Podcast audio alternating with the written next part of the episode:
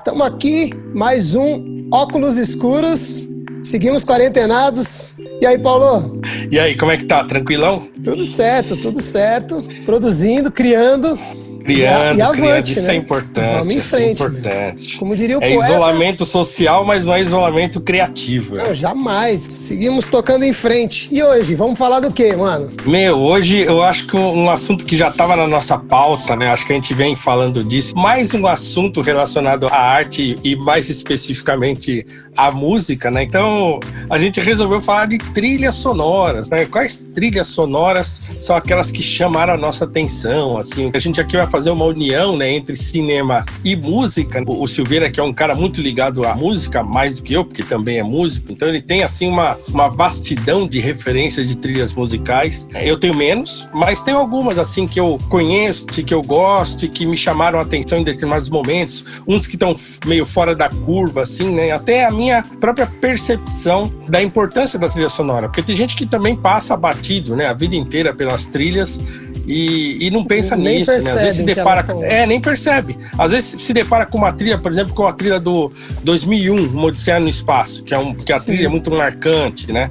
É, ou então pega, sei lá, o ET, que são esses filmes que a trilha é um negócio assim que chama bastante atenção, mas porque o filme é muito marcante, né? É, exato. Então, é, mas tem muita coisa que passa batido, mas que a trilha é muito boa, né? O filme Não, e a nem trilha é enriquece bom. muito, né? A gente vai entrar nesse assunto É. já já, mas a trilha, uma boa trilha, meu, levanta qualquer imagem, né?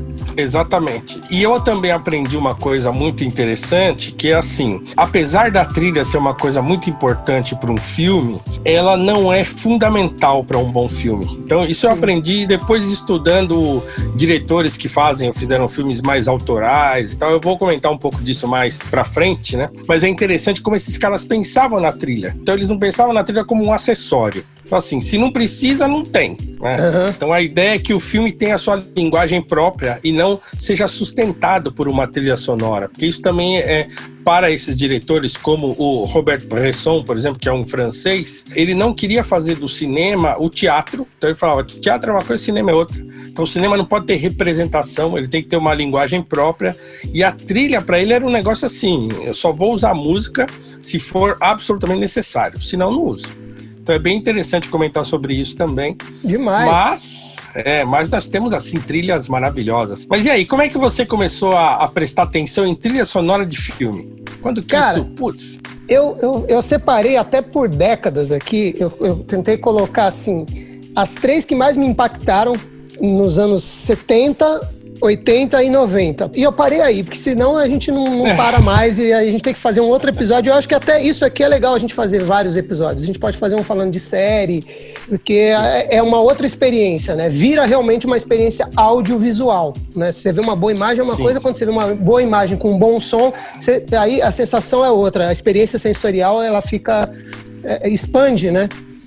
ela É, fica bem é. ampliada.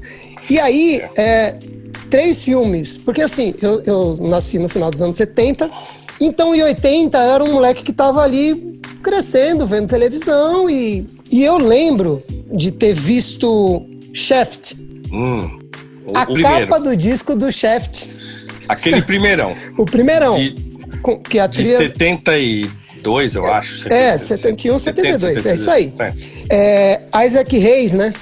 Isso, isso. Isaac Reis. Eu não sei, se eu, vi a, se eu vi a capa do disco eu falei, caramba, isso aqui é a trilha de um filme, então eu quero ver o filme. Ou se, se eu vi o filme e as músicas foram acontecendo dentro do filme, e eu falei, não, agora eu preciso ouvir esse disco aí. Eu não lembro exatamente a ordem disso, mas eu lembro que foi a partir daí que eu comecei a prestar atenção em trilha de filme. Então, Shaft foi o primeiro.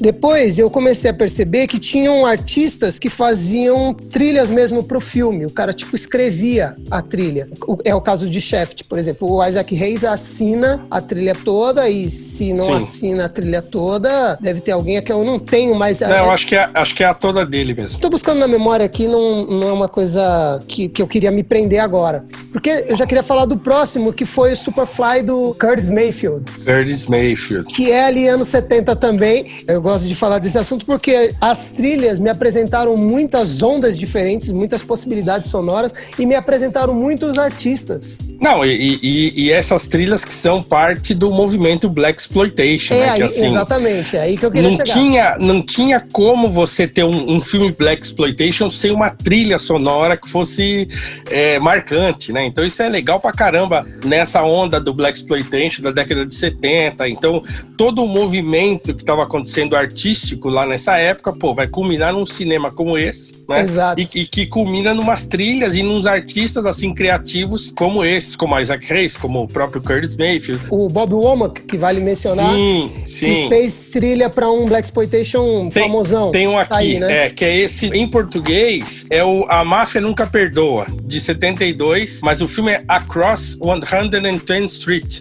É É, isso. que é, é, é através da rua 110, que era a rua da- dos mafiosos lá e É, tal. onde, a- onde o bicho pegava, é. é onde o bicho pegava. Então essa trilha é muito legal, muito boa, assim. Não, né? e o filme Bob também é, Womack, o filme cara, também é interessante. É, o filme é legal. É, assim, tem, uma, tem uma ingenuidade, né, da, da coisa do cinema. Exatamente. Tem é, uma um ingenuidade da época, tem uma falta de recursos, né? Quando você assiste os Black Exploitation, você fala, putz, que é o tem hora que seguinte, tá hein? até engraçado, né?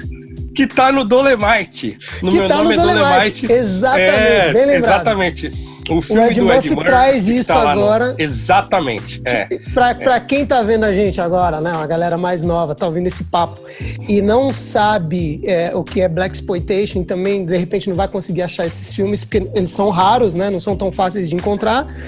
Se É. assistiu o Meu Nome é Dolemite na Netflix, dá pra entender um Qual pouco é a onda? qual é a onda, um É, pouco qual é a onda dos caras? falando. Os caras fazendo filme sem dinheiro, uma, uma Exatamente. tosqueira do caramba, mas o negócio da raça que ficava legal, né? Não, e tocava Ficava o coração das pessoas, engajava, né? É, Tinham, é, tinham muito é. talento, era inegável o talento. O que faltava era recurso e direção, né? Os caras se viravam do jeito que podiam e tal. bom.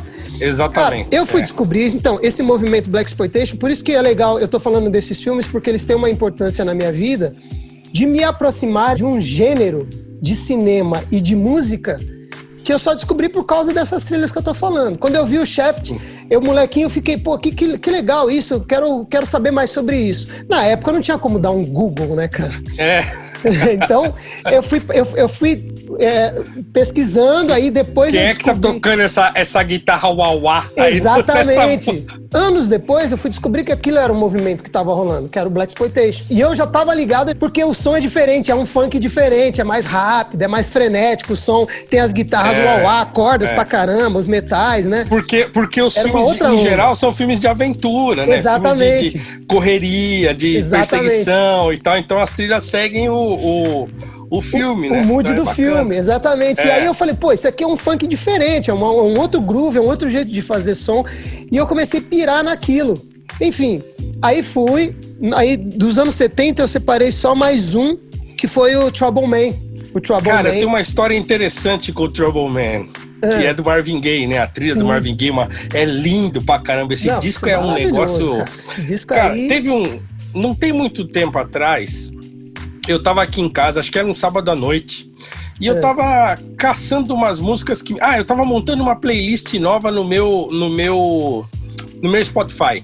Tá. Eu peguei um- uns CDs que eu tinha, de, sabe esses CDs cópia de um monte de, de coletânea, né? Aham. Então eu peguei um CD desse meu com um monte de, de RB 70, 80 e fui ouvindo e procurando no Spotify o que tinha e colocando dentro do Spotify. Tá. Aí uma hora me veio uma, um- uma melodia na cabeça. E eu falei, mano, essa melodia é do Marvin Gaye. Mas eu não tinha ideia de que filme era, de, de que disco era, né? eu não, não lembrava. Mas eu sabia que eu ouvia isso quando eu era moleque, na época que eu morava lá em Guarulhos, que eu não tinha nem, nem 10 anos. E, e um dos meus irmãos tinha um disco do Marvin Gaye, que era o disco do Trouble Man. Tá. Que é- a capa é dividida ao meio, assim, né? Sim. Tem assim, um negócio do filme embaixo e a parte dele de corpo pra cima, assim. Na parte de cima e atrás tem ele sentado e tal. É. E eu lembro desse LP, mas eu não lembrava o que era. E aí, meu, eu fiquei acho que uns 40 minutos no YouTube procurando pela música. E aí peguei o, o- a discografia do Marvin Gaye e fui tocando um por um. Até que uma hora eu, Caramba. pá, bati. Chegou nela. Bat- Pô, é uma trilha quase inteira instrumental e só no final que ele faz um. É, é bem, É, é. muita balada.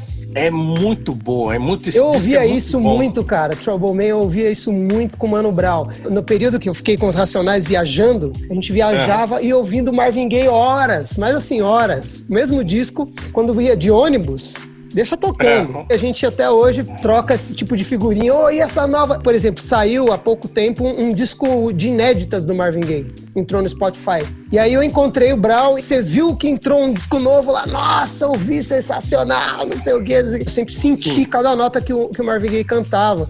E Trouble Man foi um disco que me marcou nesse sentido. O terrível Mr. T, 72. Mr. T é, é o nosso glorioso que fez o é o do Esquadrão Classe A. Esca, lá, né? Esquadrão é Classe A, exatamente. o exatamente. BA. O BA. É isso aí, o nosso glorioso BA, pô.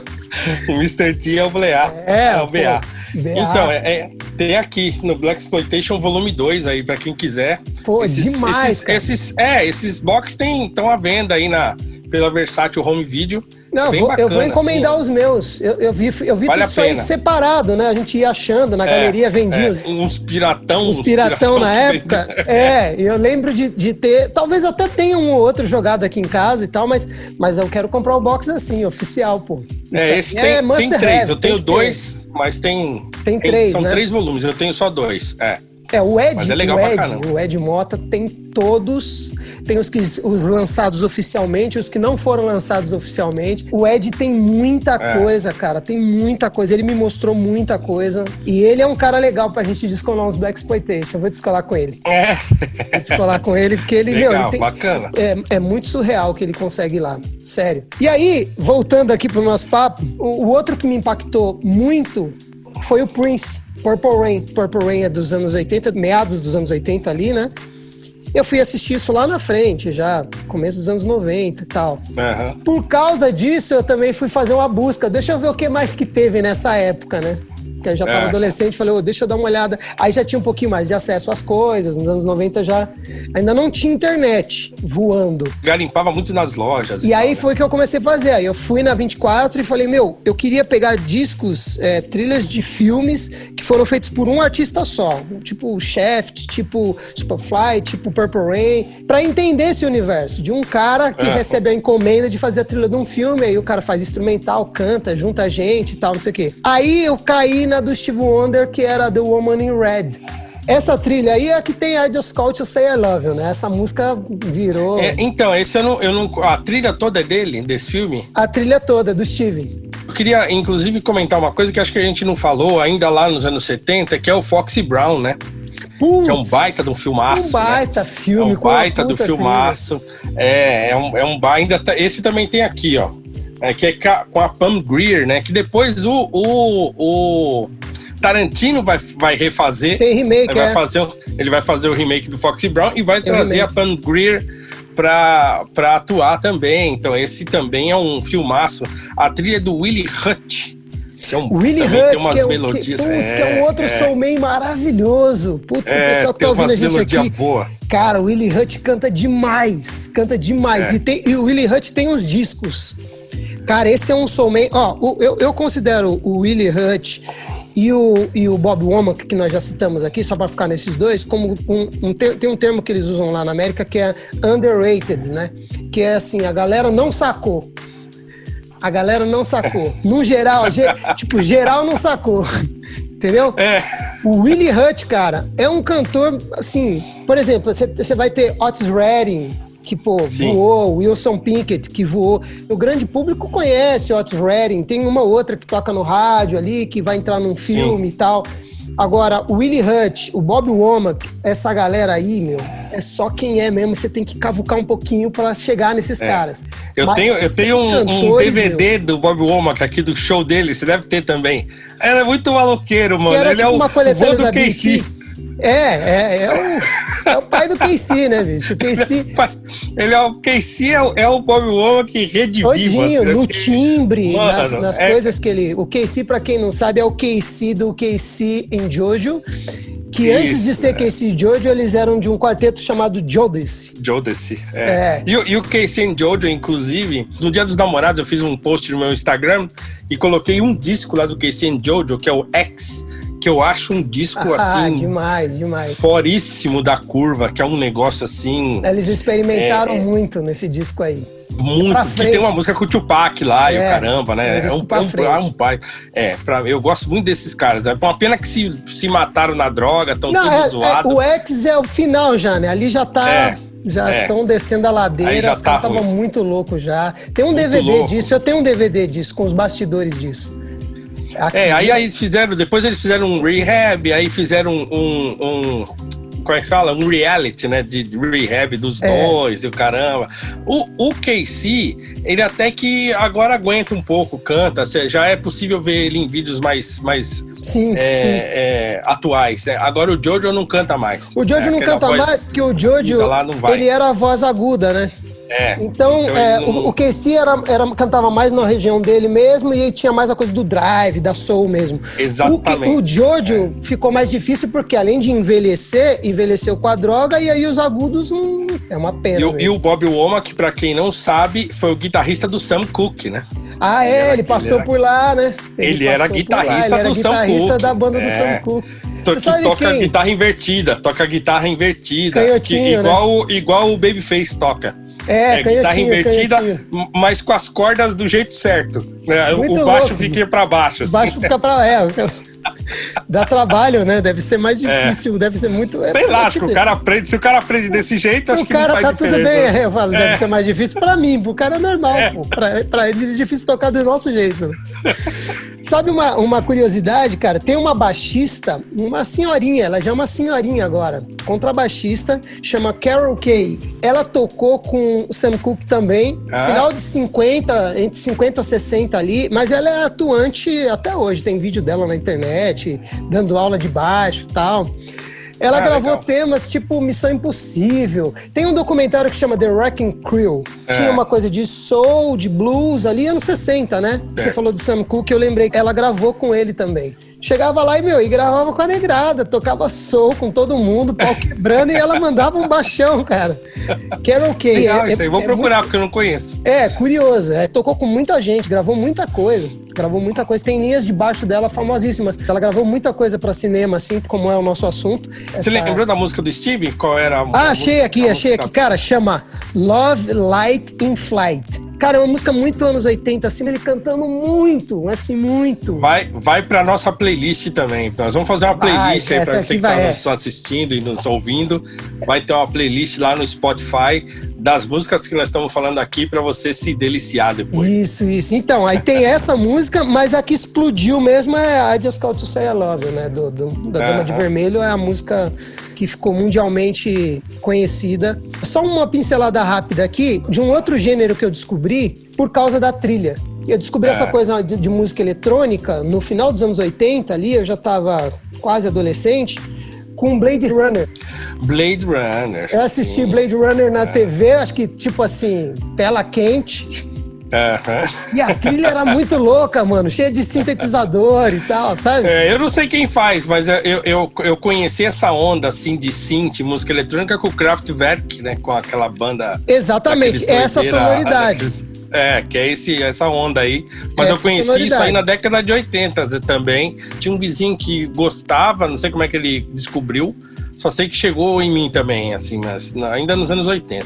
É. Vou deixar aqui porque isso é realmente é um assunto que eu não fui a Tá fundo. fora. Não fui, tá Saiu fora. da curva. É, né, eu não devia nem ter entrado nesse negócio, que eu não.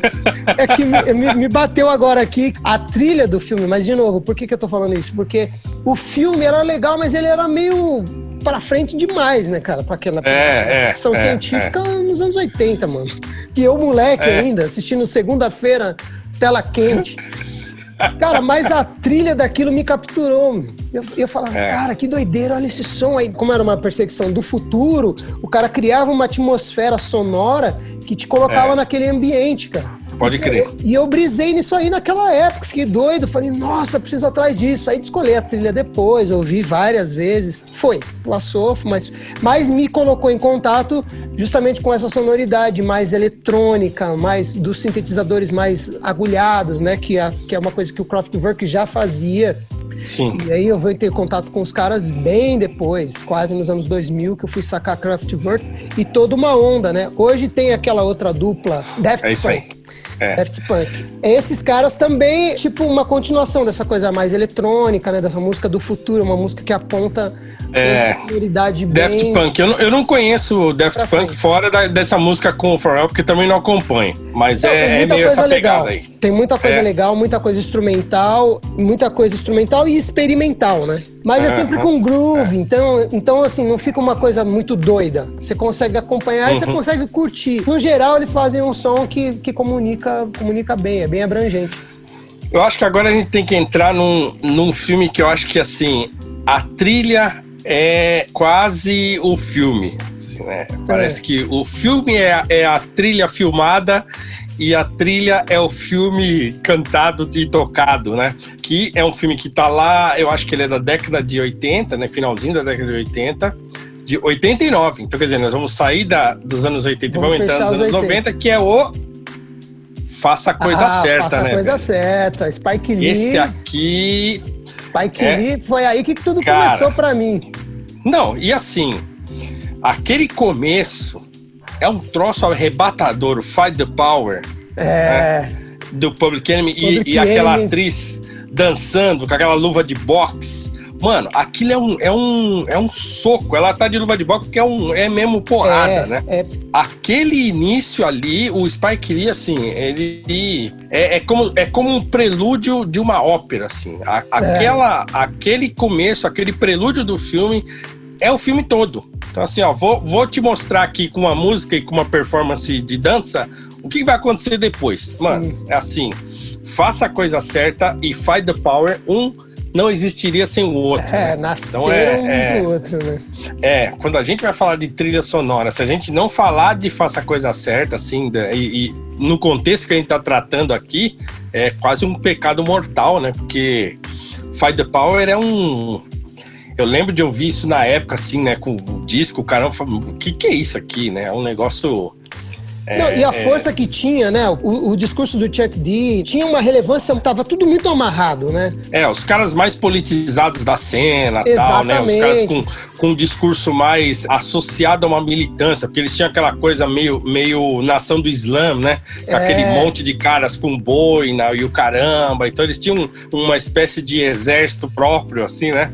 É, então isso é, isso é muito louco. O Chuck D, uma figura política muito imponente, assim, né? Que contrasta com aquela figura do Flavor Flav, que era o zoeiro, que era o mais descontraidão da banda e tal. Eles é, equilibravam bem isso, né? Eles equilibravam, equilibravam bem. bem. Tinha aquela coisa dos caras que eram os cabeça pensante, lá um professor, não sei das quantas, que agora esqueci o nome. Então tinha uhum. uns caras que gravitavam em torno do Public Enemy, que dava essa aura política forte pro grupo. E o Spike Lee acertou, assim, na mosca, colocando o Fight the Power como trilha do Faça a Coisa Certa. Então, pra, ó, mim, pra quem foi... não viu ainda, meu Deus do céu, tem que é, ver tá ontem, aí, né? Porque tá aí, esse aqui antes. é esse aqui é importante. Eu lembro que eu estava na escola e aí tinha, tinha aquelas revistas Letras Traduzidas. Uma tradução do Public Enemy, que é tudo gíria, né, mano? Não, meu. Deve ser um negócio bizarro, assim, né? Eu, eu acho que hoje, hoje talvez se eu, se eu tivesse uma revista daquela, eu ia falar, mano, não tem nada a ver, traduzir tudo errado. É. Ou não, ou tava certo, eu não sei também, porque eu não lembro.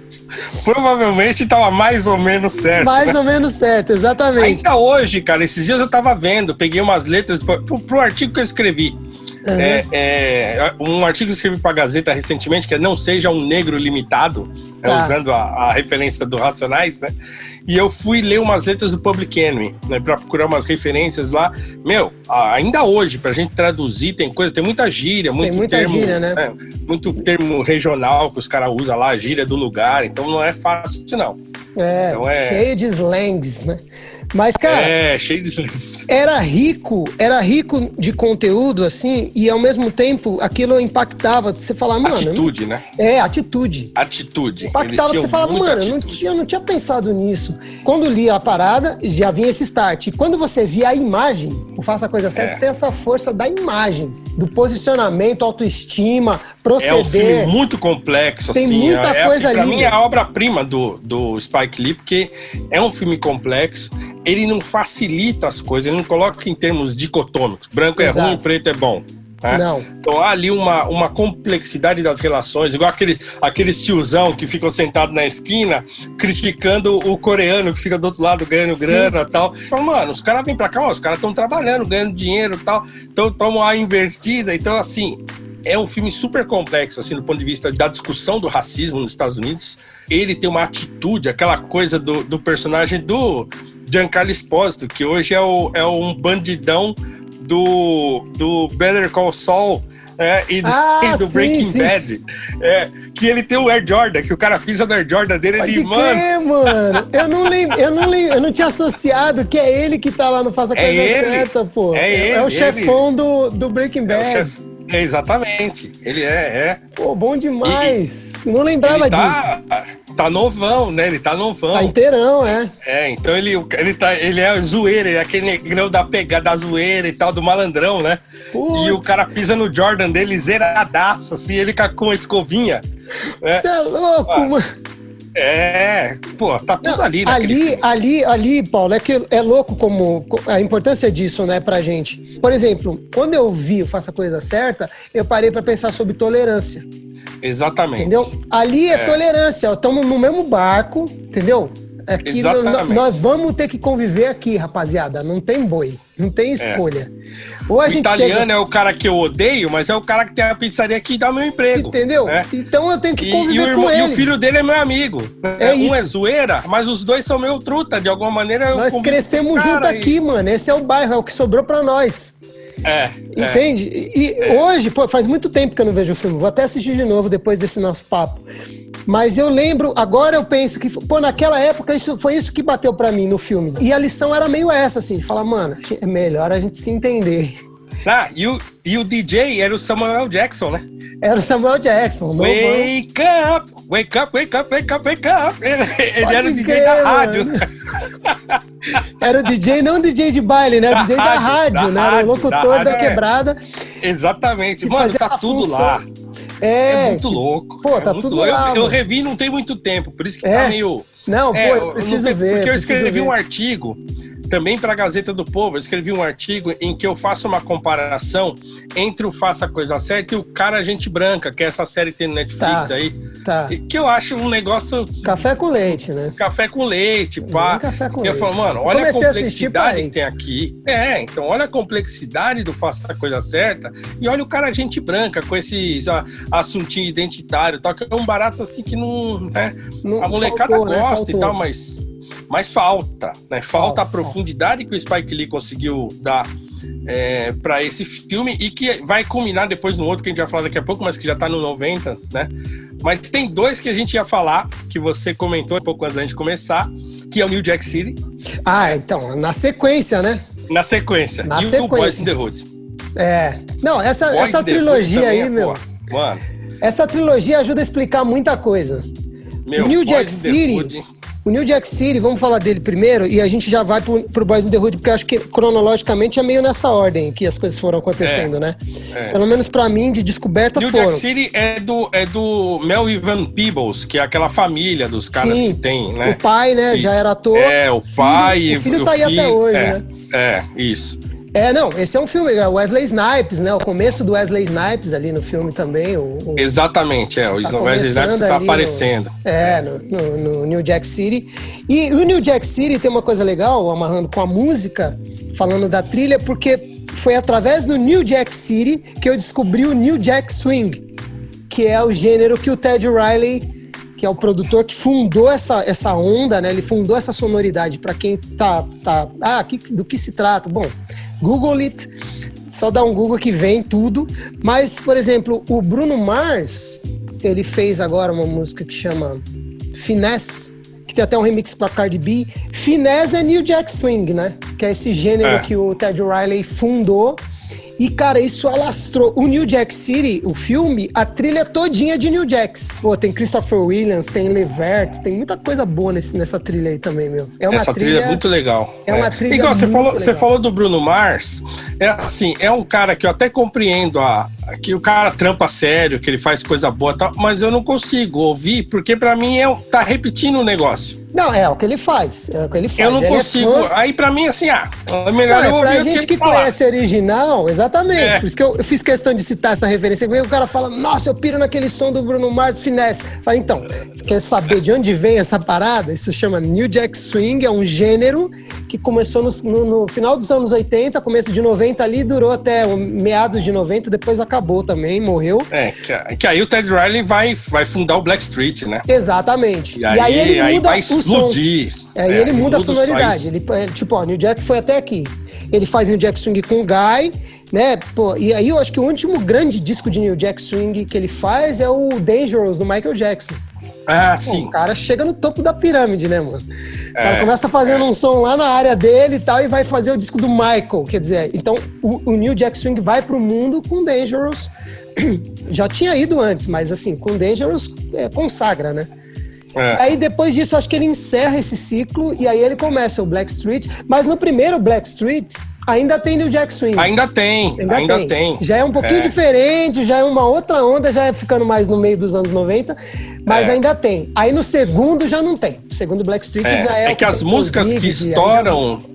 É, as músicas que estouram não, não são as músicas de New Jack, né? Exato, exato. Desse, É, desse, desse dessa, disco, dessa fase primeiro, Black é. Street. É, é. Mas a e o Blow My Mind, que tocou bastante nas pistas, é um New Jackzinho, né? You blow É. my mind, baby. Isso aí é um New Jackzinho já, É. já, já mudando, né? Já mudando. Exatamente. Mas Ted é, Riley é gênio, gênio. E foi por causa dessa trilha aí que eu fui atrás desse, desse gênero também. Então, é a trilha, de novo, a trilha me apresenta um gênero musical e a trilha me apresenta um monte de artistas, porque aí a gente E começa a bombou falar muito, né? Bombou, Bombou muito. Jack bombou muito nos anos 90, Bombou muito, demais. A, a, a parte dançante das festas era só New Jack, né? Exatamente. Bombou uma Exatamente. época que bombou muito, assim mesmo. To- Não, Tocavam é- tudo é, nesse- maravilhoso, cara. É um gênero É. musical maravilhoso, é feliz, é animado e os caras vinham cantando muito em cima do som, cara. Todo mundo cantava É. muito.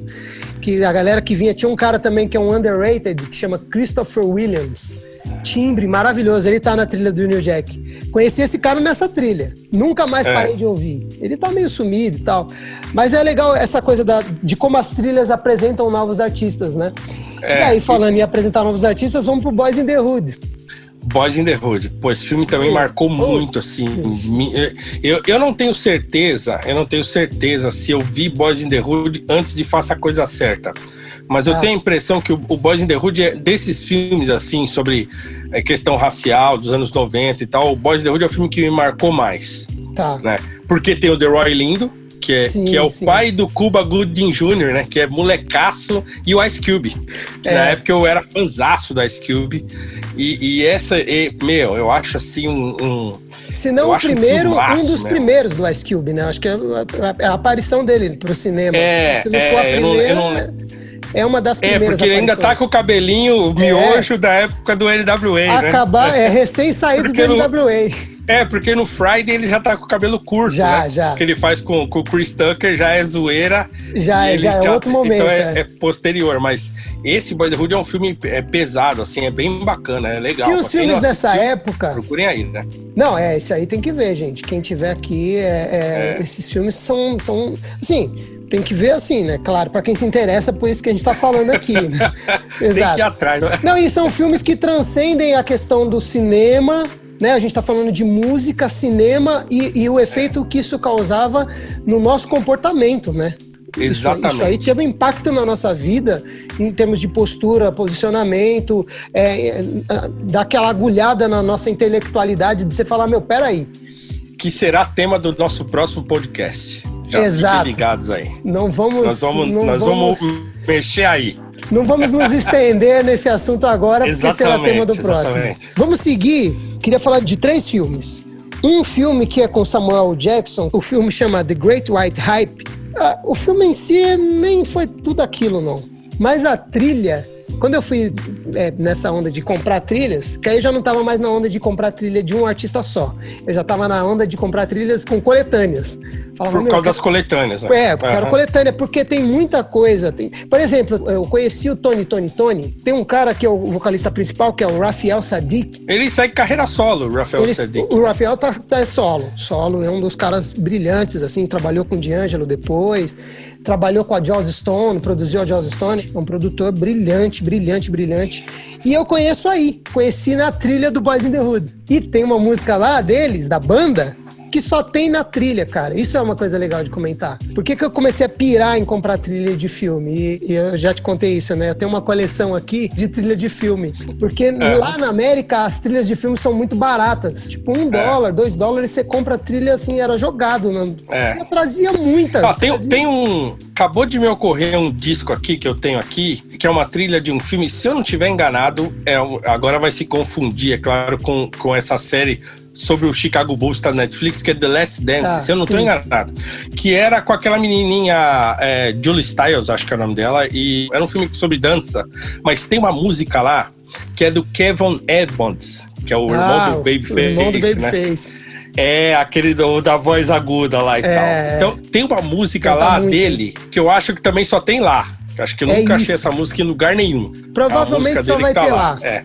Provavelmente é, só é, vai ter lá. É uma música, eu ouvi muito esse disco, só essa faixa, porque eu, eu gostava muito dessa faixa. Eu botava o disco só pra ouvir essa música, que é, um, que é uma, uma sonzeira, assim, dele, que tem nessa trilha aí. Você assistiu um filme cuja trilha, eu nunca vi esse filme, eu acho que é um negócio meio caseirão que os caras fizeram, que é o Murder Was the Case. Sim, que é sim, o que gerou a trilha que tem a música, a trilha, que é para mim a, a, melhor música de hip hop da história do hip hop, Gangsta que é Murder Rap. Was the Case. Gangsta no último ah, grau. É gangsta rap no último grau, velho. Dr. Dre e, e Ice Cube num videoclipe dirigido pelo falecido e saudoso John Singleton. Putz, verdade, ele, meu. Ele dirige o clipe, que tem uma os perseguição, o carro cai no, no rio. John Singleton, verdade. É, que os caras gravam naquela, naquelas, aqueles tronos assim com as caveiras, o caramba, e aquele monte de fogo. Meu, aquele, Não, essa música para é mim. Maravilhoso é, isso aí. É o, é o topo do topo do isso gangsta aí, rap essa da aí, história. É, mas o Murder Was the Case tá nos discos, não tá só em trilha, então, não, tem, né? Tem um que... disco, mas eu acho que o disco é a trilha de um filme. Ah, Murder tá. Was the Case é, é, um filme. Faz muito tempo que eu não É, porque tem, eu acho que é um, eu acho que é uma trilha que conta a história. É porque assim, o, o Calvin Brothers, que é o, o, que é o Snoop Dogg, né? Sim. Ele tá na capa do disco, acho que ele é o personagem principal. Eu acho que é um filme B que os caras fizeram. Tá. Né? Então nesse disco aí tem Nate Dogg, né? Tem um, pô, tem uma é, música, então, tem uma é onda. West Coast, né? West Coast Exatamente, Rap, que, é, que é. é, o som daquela rapaziada ali, que é dali que vem tudo, né? NWA, Ice Cube, é. Dr. Dre, o, o é. Snoopy, é o Gangsta Essa Rap. trilha aí, esse, esse Murder Was the Case é também. Ali é, é o só... nascimento do, do, do Gangsta Rap, né? Acontecendo já de uma forma mais abrangente, né? Saindo do Sim. bairro, né? Já indo pro cinema e ficando uma coisa mais. É, então eu, eu, global, eu né? confesso que na época, como era uma coisa que a gente tinha pouco acesso, e depois eu nunca mais procurei. Talvez até tenha isso mais hoje mais fácil de encontrar. Mas eu lembro que me parece que Murder Was the Case era tema de, era uma trilha mesmo. Lembro do clipe que está falando do John Singleton um pouco. Já era um, era um upgrade muito grande no padrão é, de clipes, nas coisas. Clipe né? é, um, é um cinema, é cinema. Clipe é cinema, é. clipe é, cinema. Ali é você cinema. vê os caras, você vê o apogeu chegando. Você fala, opa, Exatamente. a coisa tá começando a decolar aqui. Aliás, o Boys in the Hood é do John Singleton, né? É, do, é dirigido por ele, né? É, o filme Boys in the Hood é dele. É. Não, brilhante. Mas brilhante. então, mano, ó, nós não podemos deixar de falar do, né? Ah, o Malcolm, porra, mas jamais. Não pode deixar, porque, ah, porque é o seguinte, que é apesar é da trilha ser. É, então, o filme é de 90 e. É, 92. É.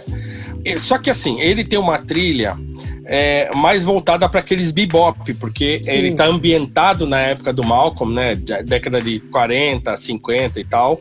É, então a trilha está basicamente pautada nessas coisas. Então, vez por outra aparece uma música, mas aí tem uma hora que é a hora crucial, que é um pouco antes da morte dele, que ele está chegando de carro no Audubon, no teatro onde ele é morto e tal. E o que, que tá tocando? Sam Cooke A Change is Gonna Come. A Change is Gonna Come. Essa parte do filme aí é aquela hora que é de chorar. Não, é, aí é, quem não chorou, não. chora nessa hora. É essa hora. Quem demorou para chorar, quem demorou para chorar vai ser aí. Aí, aí você não aguenta. A música toca quase toda. Ele chega, desce do carro e aí ele fica meio, meio atônito, assim, né? Parado. Aí se aproxima uma senhora, né? Pergunta pra ele: o que, que você tem e tal. Ele, nada. Ela fala: olha, eu vou orar por você. Ele tá pensativo, né? É, que ele já tá vendo qual é tá que era, porque ele, é. é, ele já tinha falado que ele tava sentindo que não era pra ele ir e tal. Não, então, e a esposa, hora... e a conversa com a esposa, né, um pouco antes. É, é, é. Então, assim, tem, tem a, a, trilha aí também é um negócio que o Spike Lee vai na veia, né? Porque essa música aí é um... Não, cara, é um isso, aí, é, negócio, isso aí você tem que ouvir... É. Se ouvir meio desavisado, você desaba, meu. Você hum, chora. É, é. Chora em público. Então, é um filme que, assim, se não valesse por nada, e é uma obra-prima do Spike Lee, eu acho que atualmente eu já, já, andei falando por aí que acho que ele perdeu a mão de vez. é, aliás, aliás, aliás destacamento Blood, né? Pra quem não viu, então, já que é pra falar de trilha, já vou dar um salto, porque a gente deixa o Spike Lee pra lá. Mas o destacamento Blood, que é, que é esse último filme do Spike Lee que tá no Netflix, eu achei o filme ruim mesmo, não, não gostei do filme. Mas você a falou, trilha sonora... tá na lista aqui pra ver, mas a trilha é, você falou é. que, que vale. É porque é Marvin Gaye. porque tem que assistir, é o Spike. Tem que ver. Ele tem, tem crédito, ver. ele tem crédito, tem crédito pra gente, tem, tem, tem que ver. A trilha é espetacular porque é Marvin Gaye pacifista. Né? É antológico. O, antológico. O disco antológico então, por quê? Porque é, é, o filme se passa na questão. A questão do filme é a Guerra do Vietnã. Tá. Então a trilha sonora é Marvin Gaye. Eles cantam música do Marvin Gaye. O Delroy Lindo, que é um, um ator do caramba, né? Pô, é, o, é o principal, né? É, e tem aquele ator que eu gosto dele pra caramba, mas nunca lembro o nome dele, que é o que faz aquele político no, na série The Wire, que ele popularizou aquele shit. shit. É. Eu tô ligado. ele popularizou todo o filme, ele pode. Não, ser, não importa o papel que ele faça. Os caras acham um jeito de um encaixar jeito de isso aí. Nesse também tem, nesse destacamento Blood também tem uma hora que ele. É, tiozão, e não tem nada a ver é com nada, mas ele. Mano. É, é, eu esqueço o nome dele também, mas é um, é um baita ator. E o The Roy Lindo tá assim, né, meu? Eu acho que colocaram ele num papel que diminui ele. É, nesse papel desse filme, mas, mas assim, tem que ver. Mas só pela trilha e o fato de ter uma parte que eles cantam juntos, assim, uma música do, do Marvin Gaye, acho que é aquela What's Up My Brother lá e tal, né? Tá. Que eu acho legal pra caramba essa música. E então, assim, é, a trilha vale o filme também, né? No, é, e já que estamos falando nisso, vale a pena a gente frisar aqui que What's Going On é um disco que precisa ser ouvido. Exatamente. Ponta a ponta, porque muita gente só ouve What's Going On. Ou é. É, pega uma outra ali do disco que escapa, mas o, é, entender o disco como conceito, ouvir o álbum, né? Que é. foi um álbum que o, que o cara da gravadora não queria fazer, o Barry Gordon não o Barry Gordon fazer. não queria fazer. Falou, não vamos, meter, não vamos se meter com política agora, meu. Você quer arrumar uma confusão, Marvin Gaye. Quando o Marvin chega com o disco, fala, ah, então tá, você não quer lançar, alguém vai querer. Aí o Barry, tá é. bom, vai. O Barry conta essa história no, no, no documentário da Motown, né? Mas por quê? Porque tava tocando em assuntos muito espinhosos, né? É. O, o, Marvin, sensível, né? Sensível a tudo que estava acontecendo, falou: Putz, eu preciso escrever sobre isso. E o, e o cara da gravadora falou: Não, meu, você é um cantor romântico, as mulheres te adoram. Não vem, não vem falar de política agora, meu, de guerra, de. Pô, você vai me arrumar um problema. Falou: Não, eu preciso. Não, e falando de guerra, falando de poluição. Né? É, não. É, ele meteu a boca de, no trombone. Ambient, é, ambientalismo e o caramba, ele mete a boca. Ele meteu a boca falou: Meu, vou falar, vou falar do meu jeito, entendeu? Vai ser o James Jamerson tocando baixo, vai ser um. Vai pra ser quem tudo... não conhece, What's Going On, tem, tem uma, uma, uma ao vivo no YouTube, é que é a única música que dá pra ver o James Jamerson é, tocando. Que aparece ele, que é uma lenda. meu baixista, é o meu baixista favorito de todos os tempos, é. disparado. E, e essa trilha, é, é, esse disco, aliás, é um disco que precisa ser ouvido. Eu só queria enfatizar é. isso aqui. Ele vai voltar no nosso próximo podcast, porque tem tudo a ver com o que nós vamos falar no nosso tem próximo episódio. Tem tudo a ver tem tudo a ver. Anos 90, meados dos anos 90, mais um que eu queria pontuar, que faltam dois, né? Eu falei do The Great White Hype, porque nesse disco, por ser uma coletânea, eu conheci o Marcus Miller como cantor. Eu conheci o Marcus Miller contrabaixista, produtor Miller musical e tal. Aí eu pego esse disco, The Great White Hype, tô ouvindo a trilha e tal, é, tem bastante hip hop, hip hop underground, assim, é um pesadão. Daqui a pouco entra um, um neo soul, assim, bicho, um cara cantando muito. Falei, caramba, o que que é isso? Quando eu pego o encarte pra ler, tá lá, Marcos Miller. Eu falei, ah, o, o Miller deve estar tá tocando baixo aqui.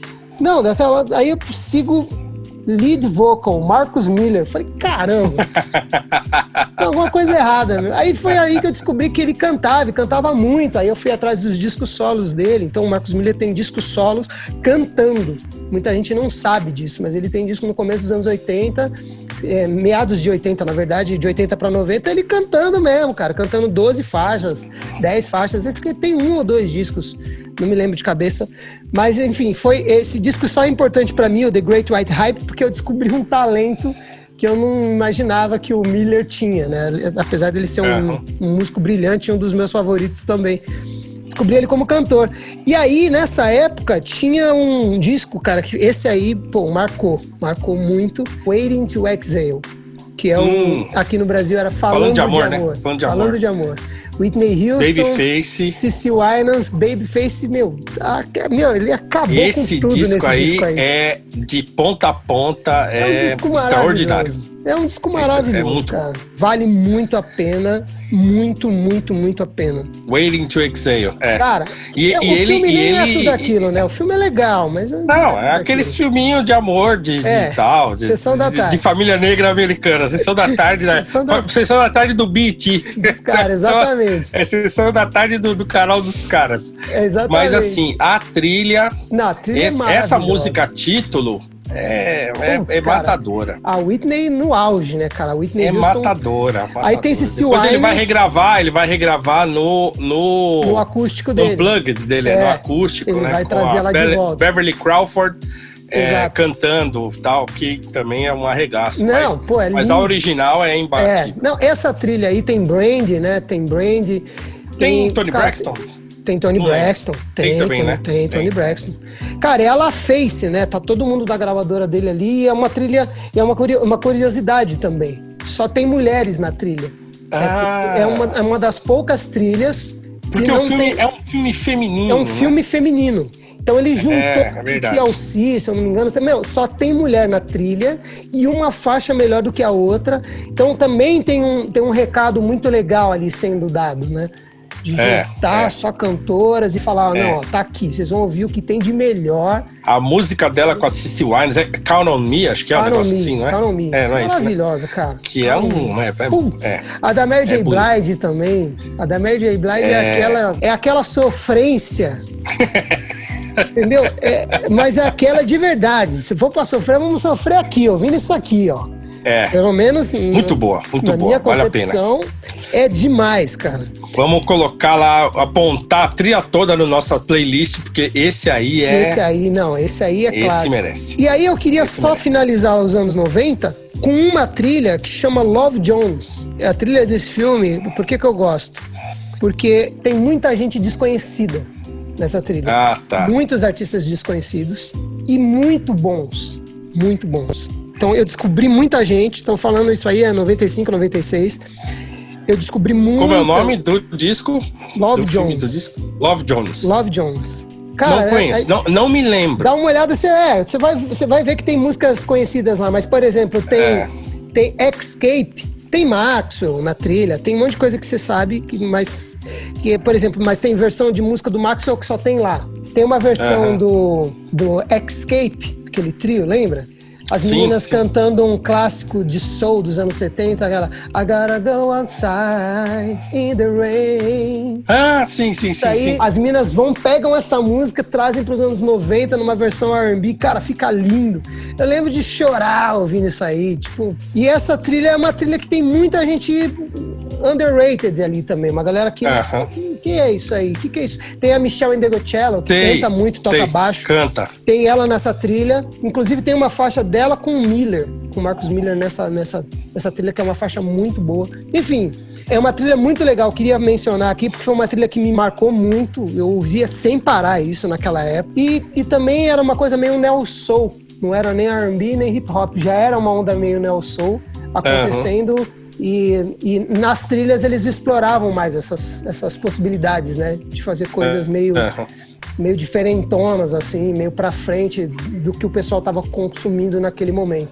Sim. Cara, são essas que eu queria destacar. Legal, legal. São Pô, essas. muita coisa boa. O pessoal que tá nos assistindo e nos ouvindo aí, ó, tem coisa pra caramba pra pesquisar depois, pra ah, olhar, pra ouvir. Nós vamos montar uma playlist com carinho para vocês vamos. poderem, né, não ter muito trabalho de, de pescar as coisas.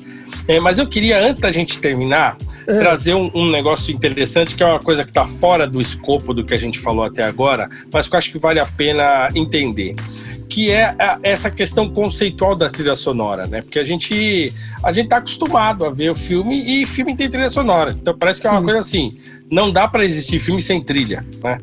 Mas o fato é que, assim, conceitualmente, muitos diretores é, falam sobre filmes e pensam o filme sem a trilha. Então tem um diretor que é o Robert Bresson, eu devo ter falado dele já, que é um diretor francês e que era um diretor chamado de minimalista, né? Porque ele tinha aquela coisa de, primeiro, ele não trabalhava com atores profissionais. Ele, ele pegava gente amadora, que, que ele chamava de modelo. É, ele chamava de modelo. Então ele fazia filme com gente que não era profissional naquilo. Por quê? Porque ele queria controlar as pessoas o máximo. Que louco. Outra coisa que ele faz é tirar totalmente a expressão das pessoas.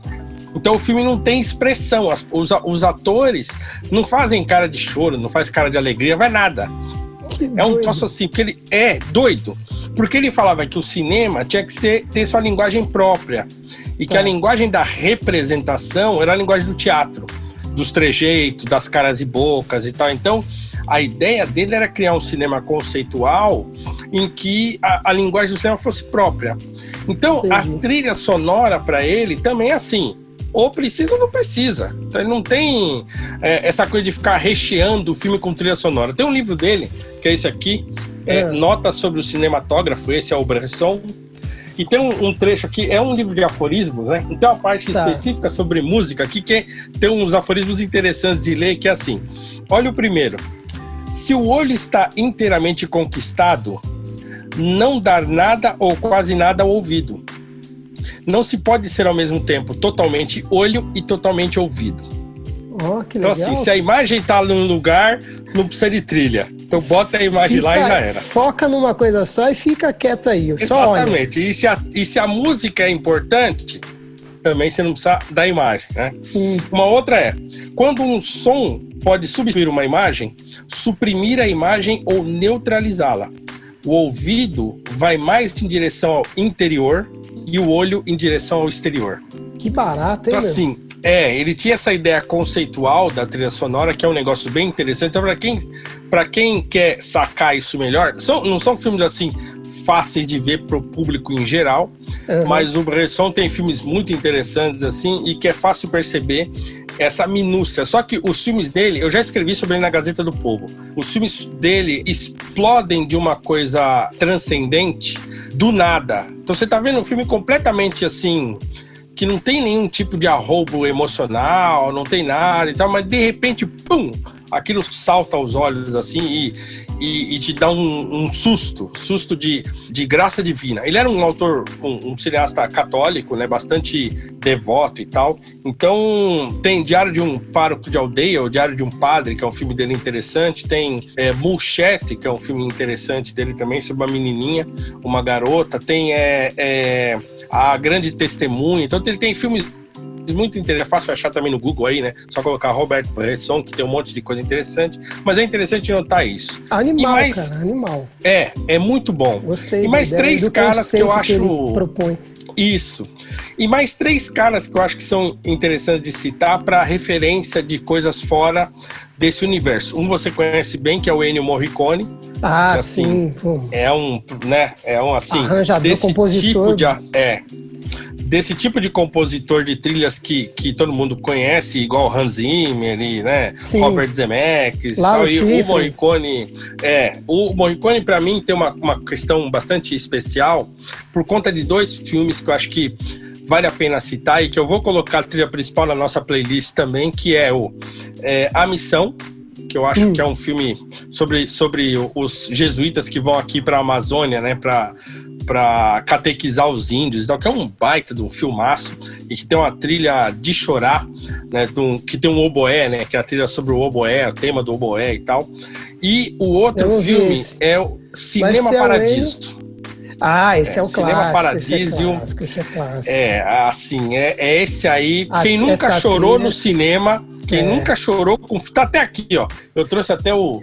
Esse aqui, aí, ó, meu. a capa do bichinho. É. Quem nunca chorou no cinema, esse filme aqui vai, vai arrebentar com você. Não, porque... e, e, esse aí, é, na contramão do que o Bresson propõe e sugere, né? Esse aí tem uma ligação, o Cinema Paradiso, Exatamente. de imagem com som. Esse aqui é, então. E um último, um último, quer dizer, um penúltimo, é um diretor que eu gosto muito, gosto muito mesmo, que é um cara completamente também fora do circuito é, comum, que é um diretor é, grego que morreu já há alguns anos, chamado Tel Angelopoulos. Hum. Mas o que é legal no Tel Angelopoulos? Fora os filmes, para quem gosta, né? São filmes longos, parados e tal, mas que, que eu, eu gosto muito. Mas ele tinha uma compositora própria. Então ele tem um, um parece ter um, uma espécie de contrato com essa compositora, que é a Eleni Karaindru, que ela compõe as trilhas de todos os filmes dele. Ela é uma barato, compositora de música meu. clássica, música clássica moderna, né? É, com, Tinha essa cumplicidade entre os dois. Uma cumplicidade, assim, e é um negócio assim que fica absolutamente casado, porque os dois acabam adquirindo uma, uma, né, uma, uma simbiose assim, nessa Sim. relação de, de imagem e de som que é assim uma coisa absurda de, de, de, interessante, de bonito, né? São muito bonitas as composições e tal. Então, a Eleni Caraindru, junto com o Theo Angelopoulos, eu vou colocar na playlist pelo menos uma música lá para. É, vou pesquisar. Essa, essa eu não conheço, quero é, conhecer essa compositora. É. E por último, para fechar para mim, um filme que, que a trilha sonora eleva o filme a um estado de graça absoluta, que é o Árvore da Vida, do Terrence Malick que é um filme. Esse é, você comentou dois... recente, né? Tava, tava... Recente, é. Eu já falei desse filme, eu já escrevi sobre esse filme, Exato. eu já vi esse filme mais de 10 vezes, assim, é, para mim é, é assim, um negócio que tá. Ele tá quase. Eu tô quase para dizer, é muito difícil afirmar isso, mas que ele é o melhor filme já feito na história, assim, porque. Caramba! Então, mas ele tem uma trilha, não é uma trilha própria dele, nem de, de nenhum compositor. Ele pega trilhas de, de outros compositores, né? Então, tá. Um, uma, uma das, das, das peças mais marcantes dessa, dessa trilha é o Requiem do Hector Berlioz. Então é uma trilha de, de clássicos, né, de música clássica, mas uhum. ele conseguiu fazer um negócio ali que encaixa a imagem e som que eleva o filme de um jeito que assim você fala caramba, cara, assim, se arrancar a trilha, o filme acho que morre. É. É, então a trilha deixa o filme de um jeito assim que é. Então, quem não viu a Árvore da Vida em frente, quem viu e parou naquela parte que tem as explosões e tal, é, muita gente para numa parte ali logo no começo que é uma, uma, criação do mundo, assim, é um monte de explosão, parece National Geographic.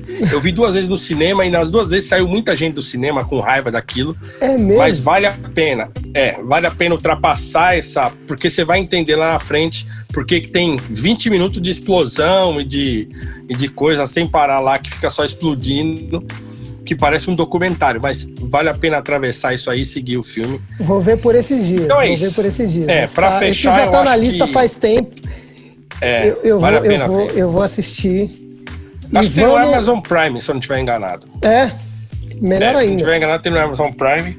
Então é isso, é o, é o Morricone com o Cinema Paradiso e a Missão, Eleni Caraindru e o Theo Angelopoulos, e o Terence Malick e o Árvore da Vida, que eu acho que é um, é um negócio assim sublime em termos de cinema, em termos de cinema e trilha sonora.